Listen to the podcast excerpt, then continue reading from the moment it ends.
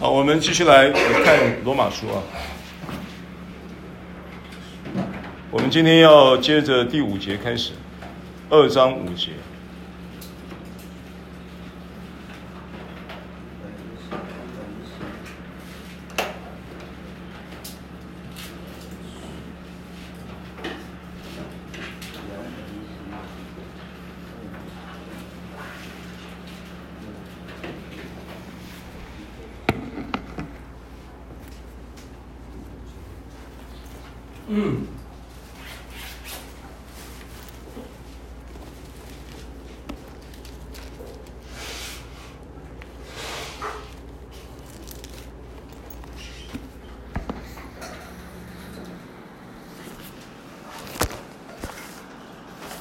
我们先看五节到七节这一段。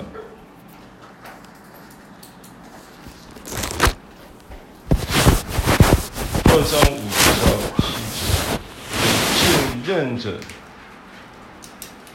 认着你刚硬不柔的心，为自己积蓄愤怒，以致神震怒，显他公义审判的日子来到。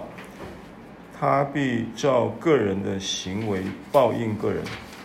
凡恒心行善、寻求荣耀尊贵和不能朽坏之福的，就以永生报应他们。好，首先就是说，呃，要先说一下啊，就是因为我们在前面。呃，讨论过几个关键词嘛？哦，说到审判，说到报应，它的整个贯穿的逻辑是什么？啊，但是在这里呢，第五节所串出来的这一个审判、公义审判的日子的这一件事情，它指的是什么？因为它明确的说出的是一个公义审判的一个事件嘛。所以他讲到日子，对不对？如果你把它解成说，这个公义审判的日子，就是指保罗，就是指耶稣基督再来的时候要进行的永远审判。如果是这样的话，那是不是又回到了前面所有的这些审判跟报应的思维的冲突？这个时候怎么又冒出来一个？因为不悔改而产生的一个永远审判呢，不太不太合这个整个思维跟逻辑，对不对？那他明明又讲了一个审判的日子，似乎犹太人呢一直很在意这个审判事件，他们不知道什么时候会发生，但是又觉得耶稣。似乎已经警告过他们，他们就在等着这个事情要发生，有这么一件事，所以你在解释圣经的时候，必必须要去把这个这个线索找出来，那会是什么事？那我我个人啦，我个人我觉得有一件事情应该是犹太人非常在意的。哦，请你翻开马太福音二十四章，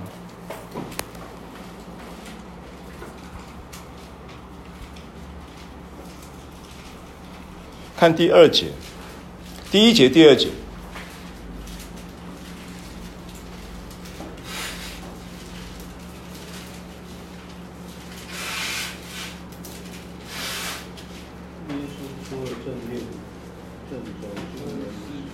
哦，来，那个谁？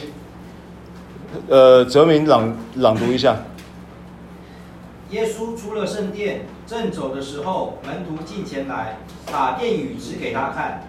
耶稣对他们说：“你们不是看见这殿宇吗？我实在告诉你们，将来在这里没有一块石头留在石头上不被拆毁了。”他们好，耶稣他在发一个预言，对不对？对。将来嘛，会发生一件事。这个事就是你看到这个殿现在很宏伟，对不对？那我告诉你，将来会发生一件事，就是一块石头不叠在一块石头上，啥意思？全面拆毁。夷成平地。这个事后来发生没有？有。发生的多久发生的？主后七十年。主后七十年发生的，谁去干这个事？提多嘛，太子提多，罗马的这个凯撒的太子，也是当时的将军。提多将军。历史事件，所以当耶稣讲这个预言的时候，犹太人其实很在意，因为二十四章整个二十四章啊，整个二十四章都在讲末世。而在开头的时候看到这个圣殿的时候，就发出这样的一个预言，然后完了以后再讲到的是什么？是末永远最后末世，耶稣基督要再来的时候的一些事情嘛，讲到一些征候嘛，对不对？末世的征候嘛。啊，那这个末世的增厚二十四章的描述是很重要。你们今天可以就是在课余的时候把二十四章读一次，你就知道耶稣在讲这个末世是什么。但是我们今天重点不在讲末世啊，我是要告诉你说，这一章的耶稣在提这个末日永远审判还没有来临之前，会有一个审判。对犹太人来说，这个审判就是什么？就是审判了他们当时所信仰的那一个。整个耶路撒冷的这个圣殿的是他们信仰的核心啊，他说这个东西会被拆毁。那第三节还要讲什么？我看一下，第三节讲什么？橄榄山门徒暗暗的，请告诉我们为什么是这样？嗯，好，那这个是后面就开始谈论别的了。但是哪一处圣经讲到说他三日要把它重建？我忘记了，就是耶稣说他三日就要把殿建起来。不在这里，但是这一个这一个历这一个预言，这一个预言在这里发生了。同时，耶稣也又发了一不是不是同时，在别处圣经里面又记载了一个，他要三日重建这个圣殿。耶稣有有有讲过这个预言，所以这两件事情你就可以看出什么？看出这两件事情是有关联的。一个是什么？一个是实体的店会被拆毁。后来也发生了，一个是属灵的店三日要被建起来，因为你不可能的，你建店不可能是十三三天建起来的。这些当时这些听到耶稣讲这个三日要要建店的这件事情，没有人听得懂。那其实他是讲什么？他要复活嘛，他死了三天要复活嘛。所以当他复活的时候，有了一个新的殿宇，属灵的新殿宇，对不对？在在这个呃新约里面要被重建嘛？这个新殿宇是谁？新殿宇是你自己，我们就是神的殿嘛。神的灵住在我们里头，对不对？所以新的殿宇指的是我们每一个重生的个体，是新的殿宇。但是呢，也指的什么呢？也指着新的重生的这一班人在基督里。一同建立的教会也是他的一个新殿宇的概念，所以新殿宇在新约有个体跟团体的概念，对不对？好，你看一下马太福音十六章，十六章的十六节，啊，翻到泽明读一下。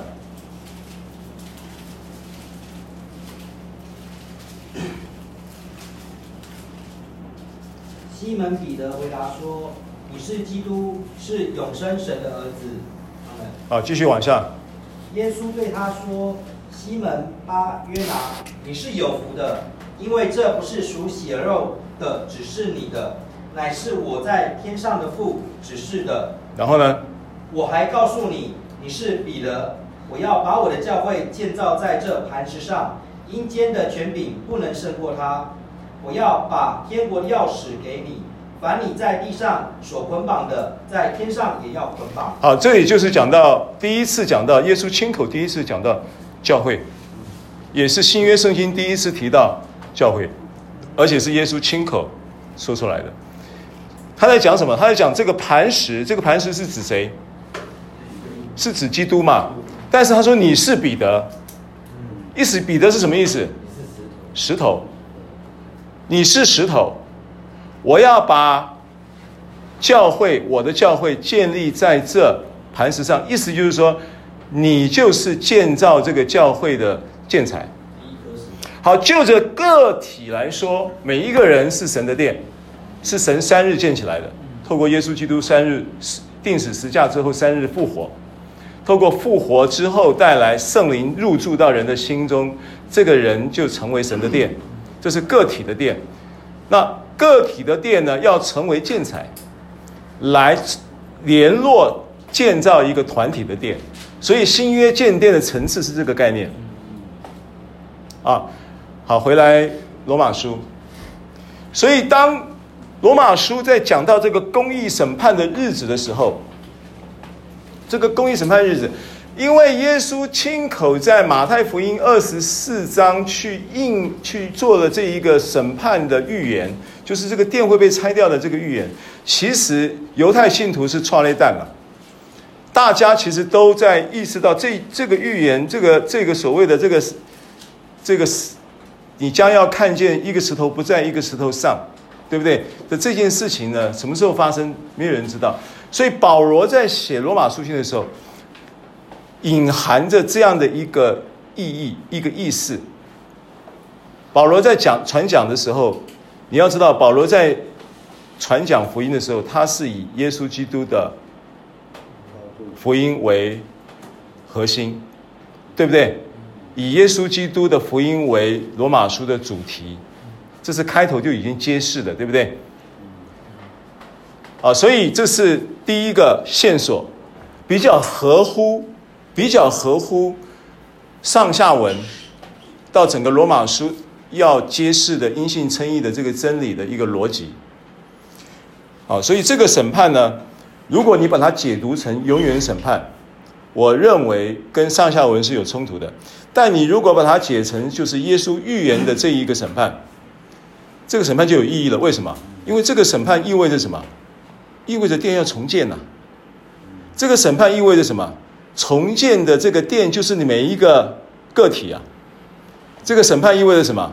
意味着每一个个体又成为这个团体的建的团体的建殿的建的建材啊，是不是？所以整个事情就变得有意义了。那每一个人是怎么样成为神的殿？呃，怎么样成为神的殿？就一。就是借着重生成为神的殿喽，那又怎么样能够建立团体的殿？借着更新喽，借着变化了。所以罗马书十二章才会讲说：你们不要效法这个世界，反要借着心意的更新而变化。就罗马书，它到了十二章开始就是一个一到十一章是这个段落是一个一个部分，这个段落在讲的是讲的是。福音的神学，然后罗马书十二章到十六章又是第二个段落，这这个大段落在讲什么呢？讲福音的实践，福音的果子。所以罗马书十二章开始的时候就讲说，你要身体献上，当做活祭，意思就是你要把自己交出来，好像是建材，差不多这个意思。然后呢，不要效法这个世界，因为这个世界在盖的是巴别塔。这个世界在盖的是巴别城，巴别城跟巴别塔到了启示录，那是创世纪十一章的事情嘛。巴别城、巴别塔是神在透过创世纪的记载，在描述人类这个堕落的一个重要的阶段性啊。创世纪第一第一章讲到的神的创造。第二章讲到神安置人在伊甸园，然后呢，怎么样给人有伊甸人生的布局？第三章记载了人犯罪。三章开始记载人犯罪的时候，那一个犯罪的层次叫生命的堕落，只是一个选择，选择了分别善恶树的果子，意味着选择了要靠自己的能力，不要靠神，对不对？因为本来分别善恶。本来断是非这件事情的主权是在神的手中，那你不要让他断是非，我也不要问你好不好了，我自己来。分别三要素是这个概念嘛？我不用问你了啦，我不用，我不需要你，我我独立，我自己可以搞定，是不是这个概念？分别三要素就这个概念嘛？所以，最从这个基础进来。所以哈马提亚罪这个字，哈马提亚希腊字叫哈马提亚这个字，哈马提亚字，如果你去查字典的话，它叫它叫做偏失了目标，偏失的谁神什么目标？偏失了神造人的时候给人赋予的受造的时候的意义跟目标。当你偏失了这个意义跟目标的时候，其实你就已经在罪中了。罪的本质是这个东西，罪的本质不是作奸犯科，不是杀人放火，那个是行为的结果。从这里产生行为的结果，对不对？从目标的偏失，losing the mark，就失去了生命，就失去了一切。好，所以生命的堕落是三章发生的，然后到了六章的时候，记载了挪亚的世代的问题。挪亚世代的问题叫生活的堕落，它一定会彰显出来的嘛。生命的堕落只是分吃了分别善恶树的果子，生命的堕落只是选择了我要自己来，我不用靠你，我就是我的上帝啊！意思就是这样子，我不要再拜你了，我拜我自己就好了。意思就是这个意思。那这一个宣誓叫生命的堕落，这一个会产生结果，这个结果就是六章表达出来的，创世纪第六章表达出来的这个结果就是，就是就是生活的堕落。这个一定会彰显的嘛。然后到了十一章的时候，建巴巴别城跟巴别塔是什么概念呢？这叫使命的堕落。因为他巴别城建巴别塔的时候，他很很很重要的一个宣誓是什么？创世纪十一章，他很重要的宣誓是：我要传扬我自己的名，扬名立万了，不再传耶和华的名。这叫使命的堕落。所以，如果说你传道人传到后来传的不是耶稣，那有问题了。传道人到底要传什么？耶稣就是道成肉身的道啊，耶稣就是你的传道核心嘛。所以，他是从生命到生活到使命，通通全面的堕落了。巴别城、巴别塔在创世纪十一章被建起来。到启示录的时候，它叫巴比伦。启示录十七章、十八章记载到巴比伦有两个系统，一个是巴别城的系统延伸出来的，叫做巴比伦城。巴比伦城的系统承继着巴别城的系统建立的一个王国的系统价值，叫做物质主义。所以物质主义从十一章开始撒种，到了十七章的时候有，到了十八章的时候有了终结。启示录十八章有了终结，创世纪十一章的巴别城，到启示录的十八章的巴巴比伦城倾倒，预表的是物质系统的崩溃。然后呢，创世纪十一章讲的巴别塔。到了启示录是？十七章讲到的巴比伦城也是？城，只是？这个城就是？按照巴比伦城的依依照了巴别塔在创世纪十一章建造的时候的一个城一个塔的两个不同的系统，但是？都在十七章启示录十七章十八章的时候崩溃。那巴别塔的系统又预表什么系统呢？预表宗教的主义系统，所以一个塔是预表宗教主义，一个塔一个城是预表物质主义。宗教到跟物质到了主最末世主的审判要来之前的时候，就已经先会崩溃，先会瓦解，宗教系统也瓦解，物质系统也瓦解。这是启示录十七章、十八章在讲的东西。有兴趣自己课余时间去读。那这一个两个系统的呼应是从创世纪到启示录的路线是这样子的。所以其实你你你你不用迷惘在物质世界里面，有意有时就当知足。今天传恩典也是一样的逻辑，传恩典的逻辑，你会不会因为你追求耶稣，然后你会有一所缺乏？传恩典在告诉你说，你追求耶稣，你不会有缺乏，因为你有了耶稣，有了一切嘛。但是恩典不是在教导你去去去主张物质主义，当我在我们在呼吁你在基督里面有极丰盛的荣耀，有极丰盛的生命，有极丰盛的生活的供应，这件事情不成为教义的传达核心，这个是结果。丰盛是因为你追求耶稣的结果。丰盛的供应不是你追求的目标，你追求的目标是什么？是耶稣基督。你当你追求耶稣基督作为你的追求目标的时候，丰盛是很自然的结果。所以，当如果你在传扬这一个福音的时候，你在讲这一个信息的时候，你没有把这个优先顺序跟层次把它表明出来的时候，人很容易被人人的心中的贪婪很容易被你的信息而产生的共鸣，然后让他眼睛为之一亮，他就跑去追什么？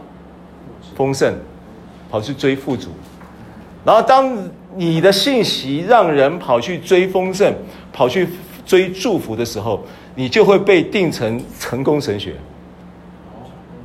你就会被定成成功神学，因为成功神学的征，它的征兆是什么？是信徒已经把耶稣摆在第二位，要的是耶稣的供应，而不要耶稣。这是成功神学跟成功，跟跟神学成功不一样的地方。因为耶稣讲成了，当然是成功的意思。耶稣不是讲完了。对不对？耶稣不是讲毁了，耶稣在十字架讲，十字架架上讲成了，他讲成了这个事情，当然是成功的宣告，没错，救赎已经成功了，供应已经成功了，富足也已经成功了。我他为了我们的富足，他成为贫穷，为了我们因他的贫穷可以成为富足，这是都是对的，但他不能成为你传扬的主轴，它是。很自然的结果。同样的，如果你传医治，你传到后来变成医治是是主，医治是很自然追求耶稣的结果。健康是很自然的结果。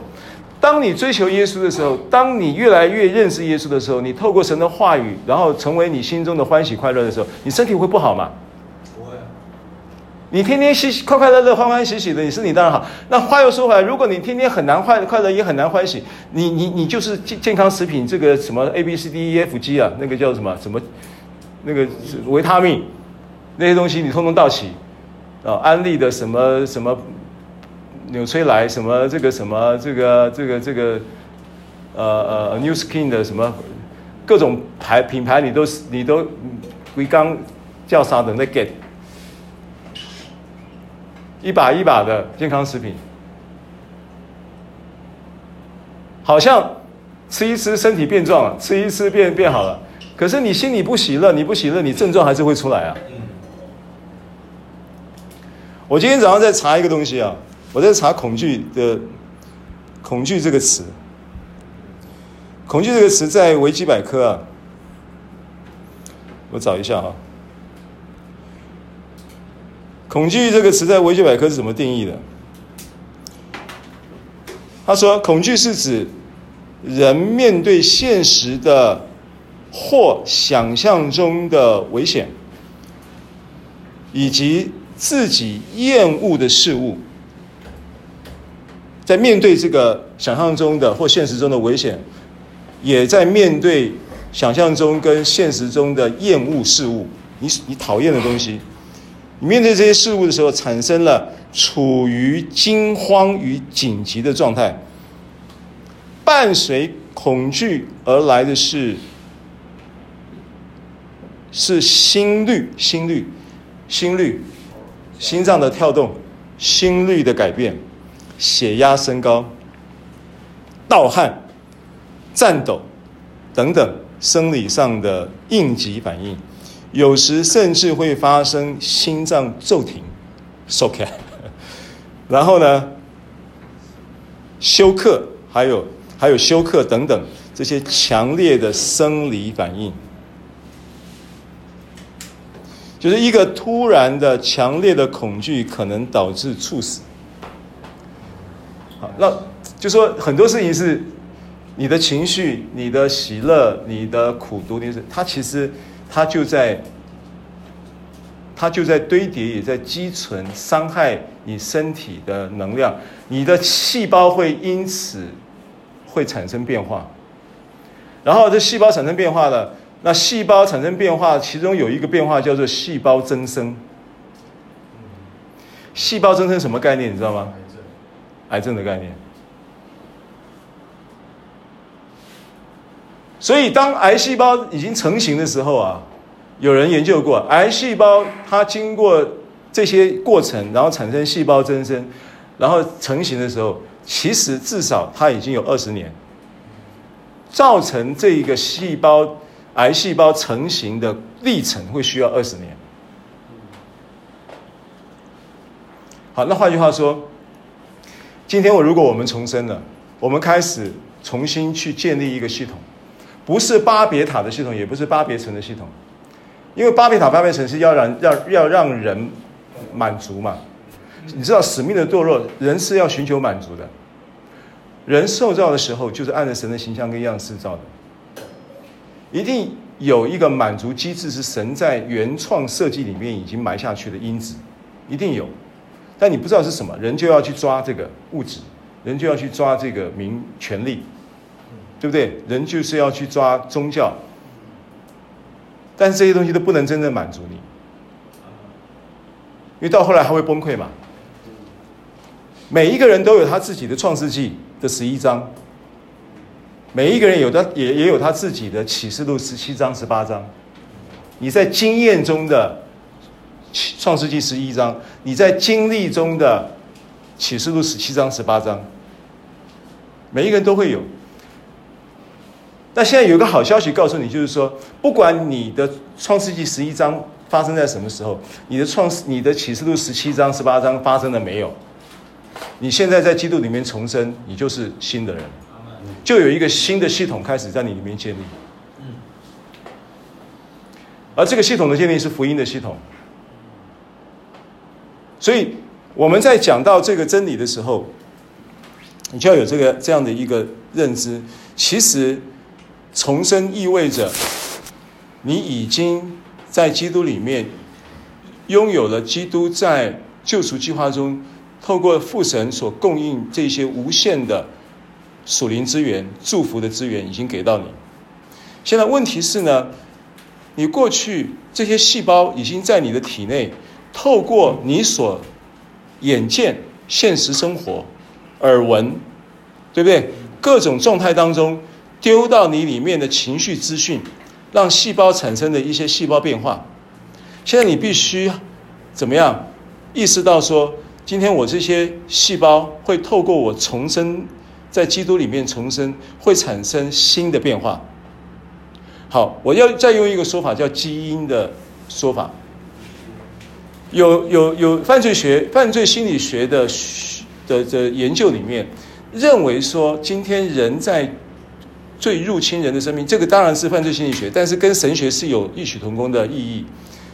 就说，当罪入侵在人的生命里面的时候，当人在罪行中，在罪行当中浸泡在这个罪行当中的时候，对不对？说谎变得很自然，做很多事情都变得很自然哦。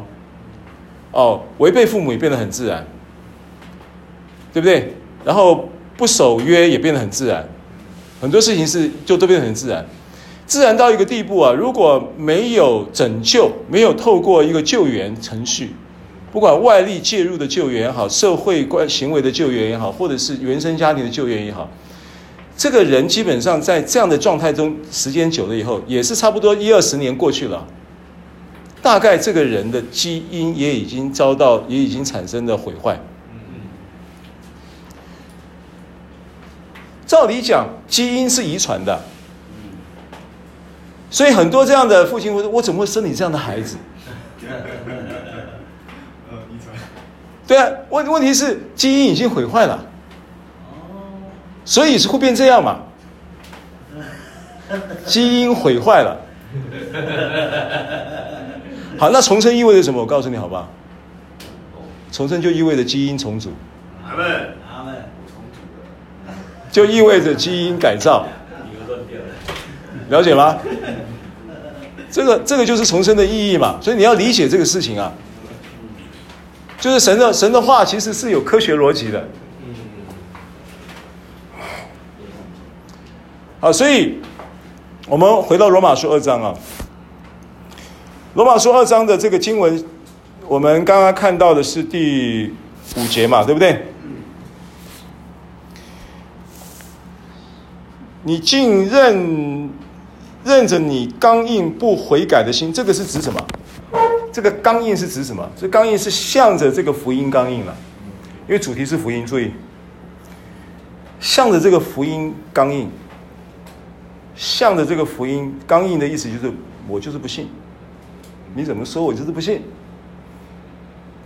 啊，那你不信不信的时候，他前提是很多是怎么样？很多是说不信不是因为他有一个立论科学的立论基础在他心中，就说你所说的我不信，我因为我有一个立科学的立论基础在我的心中，你所说的每一件事情都透过我的科学立论的基础可以反驳。哇，这是这个这个不信还有道理，你懂我意思吗？因为我我我我我我满腹经纶嘛，因为我一肚子学问嘛，那你跟我讲这些，我就要用我的科学立论，我的理性主义里面的所有的东西来反驳你嘛。那我每一每一每一个你所讲的、你所论述的事情，我都可以反驳的情况之下，那我当然就不信喽。这个都还有道理啊。但是刚硬的意思不是这个意思，刚硬是我就是不信，你讲的你讲的听起来也有道理，但是我就是不接受。对对对，我也知道信耶稣很好，信你们都很有爱心，但是我就是不信，这叫刚硬。那不信什么？不信福音。那为什么他刚硬呢？在这里他向着谁说？罗马书二章向犹太人说。他犹太人为什么不刚硬？犹太人刚硬就是抱着他的律法主义嘛，对不对？抱着律法主义不信嘛。那有时候啊，有时候这个我刚刚讲的，你抱着你的科学立论、理性主义不信，或者你抱着什么样的主义不信，那还情有可原，意思就是说可能还有道理。可是往往啊。往往这个，你抱持着一个理性主义也好、律法主义也好的东西啊，你的不幸会慢慢长路，不知道什么时候才会到路中，你知道吗？因为他抱的东西太 strong 了，抱着的东西啊。那我刚刚讲那种那个认，就是那种刚硬的不信，我就是不信的那种那种情况，那可能就是走到有时候就是一个街上的。巷弄转角，可能就遇见了什么事情，遇见了什么人，然后就产生了什么样的意念的转变，都有可能。有时候抱着某一些东西不放的那种情况是比较难搞的，比较难搞，因为他他是有恃无恐啊。啊，但是像保罗这种人，就是他就是标准的律法主义者嘛，那他怎么样信耶稣的？他非要碰到那个正午的时候，日正当中碰到一个比太阳还要更烈的光、更亮的光，照了以后，照瞎了以后，才会重新再重见光明。不过话又说回来，神总是有办法的，神总是有办法，因为是他主动发起的，他会让你，他会就你不信，然后后来你愿意相信，或者是。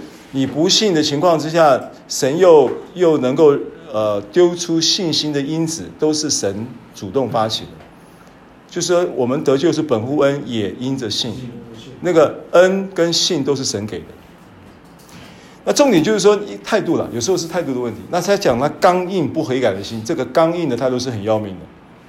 所以保罗在这里就是必须要把他们带到在意念上带到一个死胡同。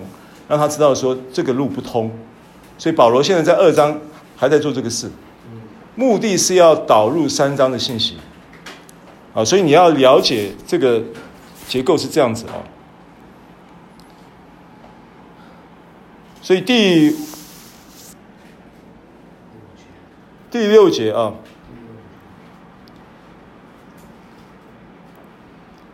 第六节他必照个人的行为报应他。好那这个行为他后面讲到是第七节讲的是谁恒心行善嘛。寻求荣耀跟尊贵还有不能朽坏之福啊。成就以永生报应他们报应我们还是在回到那个它是一个很自然的结果，是一个报酬，是一个报偿的概这个词是这个意思。所以它相对应的是一个一个叫做以永生作为报偿、作为报酬、作为报应，也有一个是以这个什么作为报应，以审判作为报应，对不对？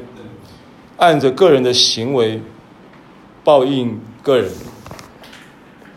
那我们刚刚提到的这个，他的呃。预言中的这个审判这件事情是一件事，但是重点是说，这一个报酬，这一个报偿是一个行为的结果，而这里呢就有两个有两个不同的方向嘛，一个是永生的报偿，一个是按着个人行为的报偿，这两个方向是完全不同的，按着个人行为的报偿。这个行为是指什么？这个行为不是指着你做了好事或做了坏事，在这里不是指这个，在这里只指一件事情：信还是不信？这里的行为是指着信的行为，或者是不信的行为，可以理解吗？不是你做好做坏的意思概念了。如果他这边又讲又讲到做好做坏的概念的话，他又回到什么？律法主义的概念，因为律法的指标就是行为啊，恩典的指标是什么？也不能恩典的指标是你的信心带出了行为的结果。律法的指标是用行为换得上帝信任的结果。倒过来，刚好倒过来，一个是你信任上帝，把自己交托给上帝带出来的行为结果，这个优先顺序是信心带来行为。一个是透过行为来换取上帝的信心信任，这是两码事嘛？对象也是也是刚好倒过来的，对不对？好，所以当这里在讲到他以永生报应他们的时候，他在讲讲什么呢？因为他我们刚刚讲到说这一个这一个所谓的呃这个所谓的。行为不是指着你做好做坏的行为，这里讲的行为，因为他前面上文在讲说，恩慈是要领你悔改嘛，他的诸般的恩慈、忍耐和宽容是要领你悔改，然后你就硬逞着这个任凭呃硬逞着这个刚硬的心不悔改，其实就是指的不信，你就是不信的情况之下，那你这个不信的行为当然。会带来结果嘛？所以那个报应就是指着你行为的报偿，对不对？因为我请问你，不信代表什么？不信代表他要抱持的律法主义嘛？他要紧抓着律法主义，那他紧抓律法主义的结果是什么？被定罪嘛？因为没有一人，一个都没有啊。因为你做不到的，你你你没有办法，你只能维持一个门面呐、啊。你自己心里面知道，你跟外邦人是一样的，对不对？你你信徒，你是你是外邦人也好，你是犹太人也好，殊途同归嘛。这是前面就已经保罗就已经指出，就有这样的一个论调嘛。所以你你这些所谓的这一些。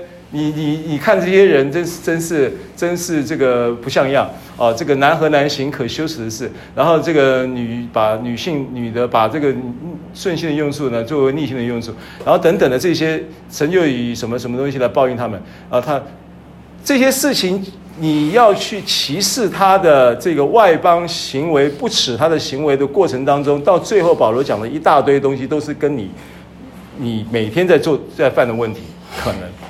所以保罗就已经指指出说，你们是一样的，你这论断人的，你也要被论断的，是不是？是一样的嘛？所以他如果坚持不信的结果，当然就是就还是被定罪。你是一，你跟他是一样的嘛？所以你必须要怎么样？要有一个概念，保罗的意思就是说，你必须要有个这样的一个认识以后，然后你转转一个态度，不要再逞着这个呃刚硬的心不悔改，是不是？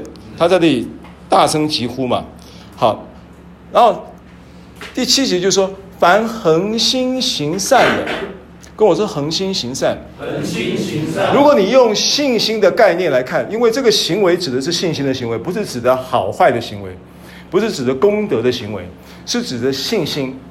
那恒心行善是什么概念呢？你看一下，以赛亚书二十六章三节。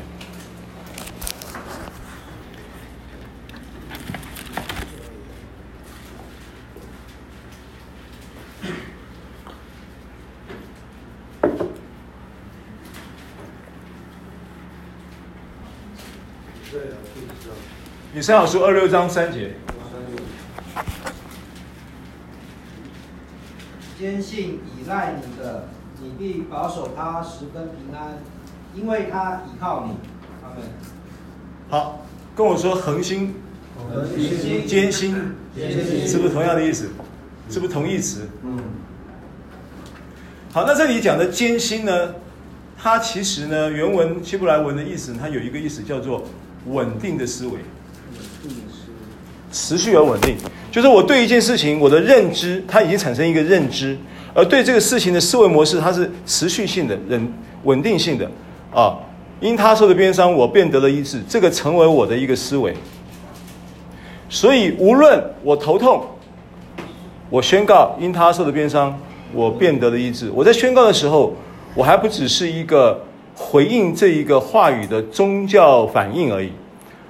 我心里面相信的同时，我在宣告他的时候，我是因为我相信成为我宣告的后坐力，让这个话出去的时候像子弹一样的，可以去攻击这个疾病的营垒。因为你这个偏头痛已经痛了三十年，你从小就痛，痛到现在，所以再痛的时候，你已经在思维里面，你本来你在思维里面已经接受它了，因为它已经痛了三十年嘛。即便你信了耶稣的，你也接受你的头痛了。你不知道今天头痛在你身上发生已经不合法了。症状、疾病已经不不能容让它在你身上发生了。为什么不能？因为耶稣已经为你的罪定在十字架上，已经死了，罪解决了，病也照常解决了。因为病的根源是罪。所以罪如果已经除掉了。病也理当应该除掉，所以今天如果疾病又入侵你的生命的时候，你要视它为非法，你不能接受它呀，你不能说我们和平共处啊，你有你你你你要有这样的思维，也有这样的想法，而且这思维是稳定的思维，而不是说今天痛的比较轻，然后你你你就呃斥责。今天痛的很厉害，你就没力气了。呃，饶了我，饶了我吧。稳定的思维，稳定的一个一个一个四平八稳的一个想法，成为艰辛的意思。艰辛什么东西？他这边讲艰辛什么东西？坚心倚赖。依赖。中文啊，我们就讲中文，依赖，依赖跟依靠不太一样。对不对？倚靠可能只是一个选项而已，就是我选择倚靠什么，选择倚靠什么。但依赖的话，就是你不要，我还赖上你了。嗯，倚靠是我今天要靠你，你不给我靠，那你就没办没办法了。那叫倚靠，它只是个选项嘛。但依赖的话，你不你不你你不同意也不行，我已经赖上你了。好，你我我我我举例给你，这是新约的精神呢，你要注意你要注意捕捉啊。请你看《路加福音》十一章，《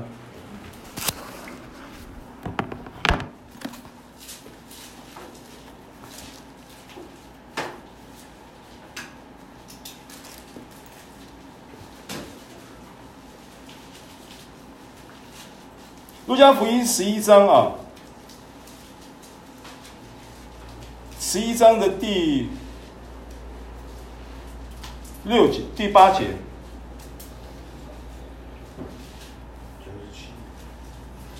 十一章第八节。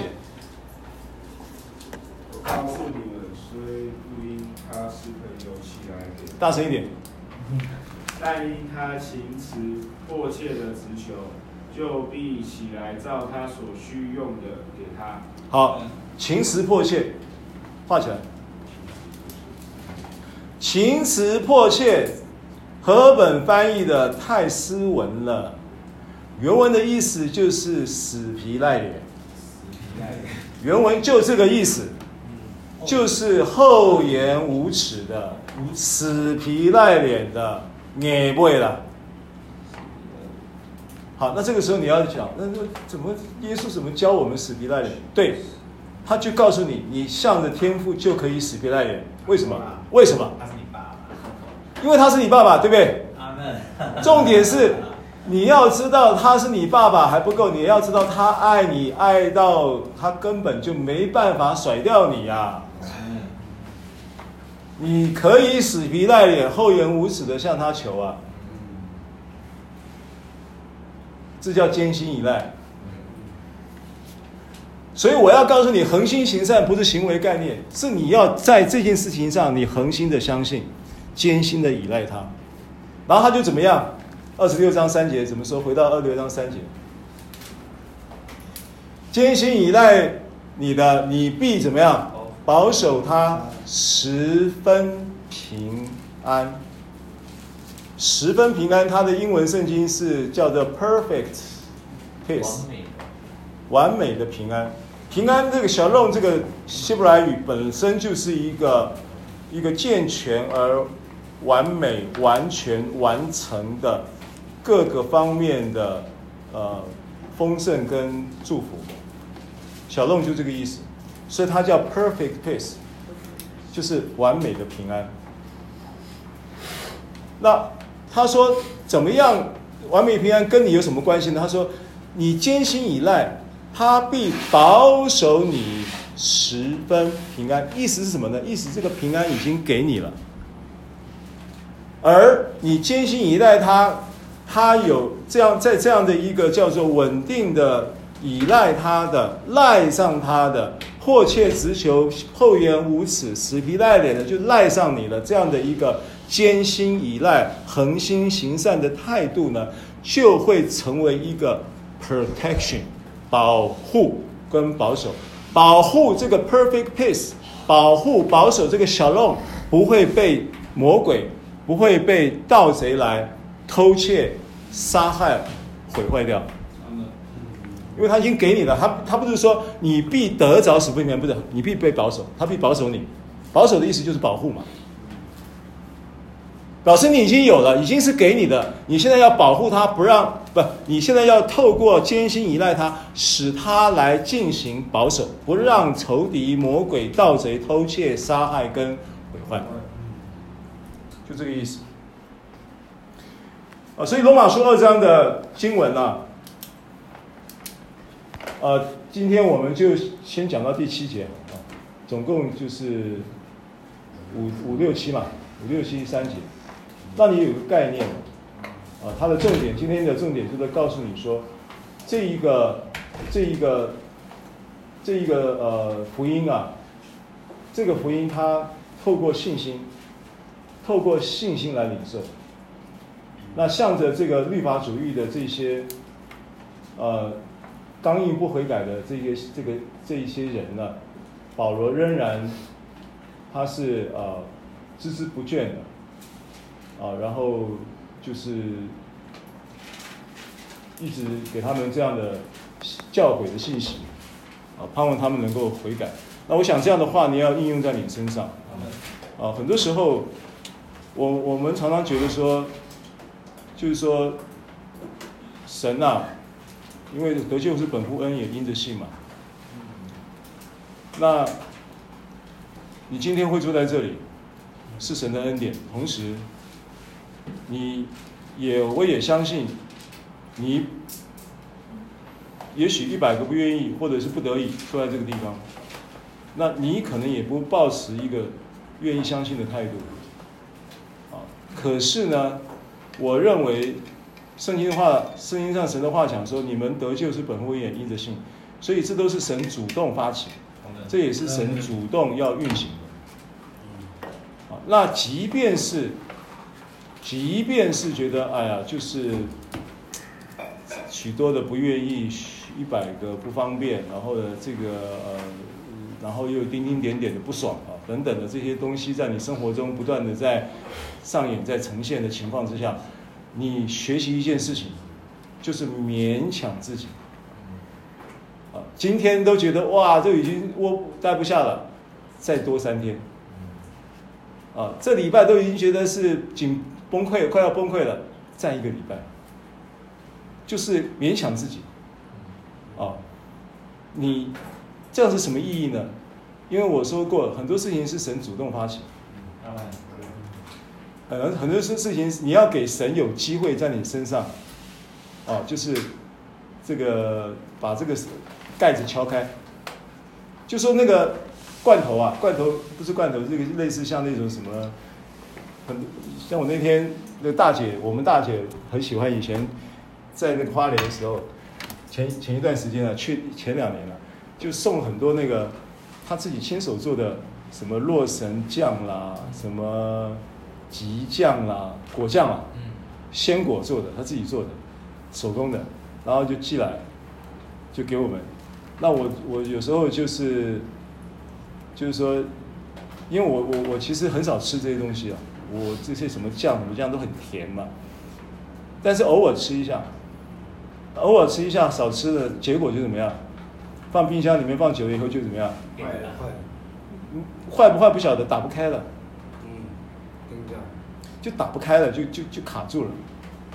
有时候你就需要，就是变成说，比如说热胀冷缩什么之类的，类似这种概念啊，啊，就要稍微敲一敲啊，然后稍微泡泡水啊，然后热水冲一下，等它解个冰啊，还是怎么样的嘛，然后呢，才可以。然后弄弄弄个什么干的毛巾啊，然后把它拽，慢慢的拽开，啊，展开，就你你需要这个过程嘛，需要开这个有时候这个窍要开啊，就需要这么一点磨蹭的过程。那你给自己时间，也是给上帝时间，也是给这个环境，给这个机构有时间来做这些动作，敲一敲，弄一弄，把你能够开了，你开了就好。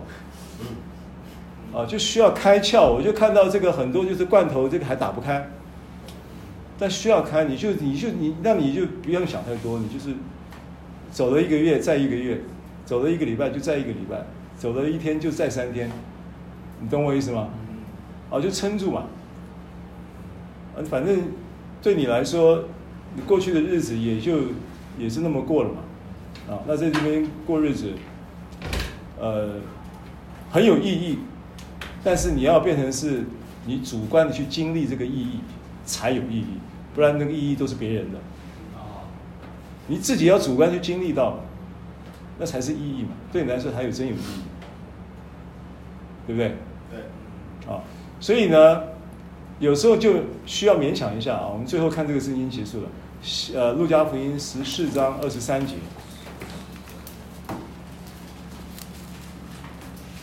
十四章二十三节。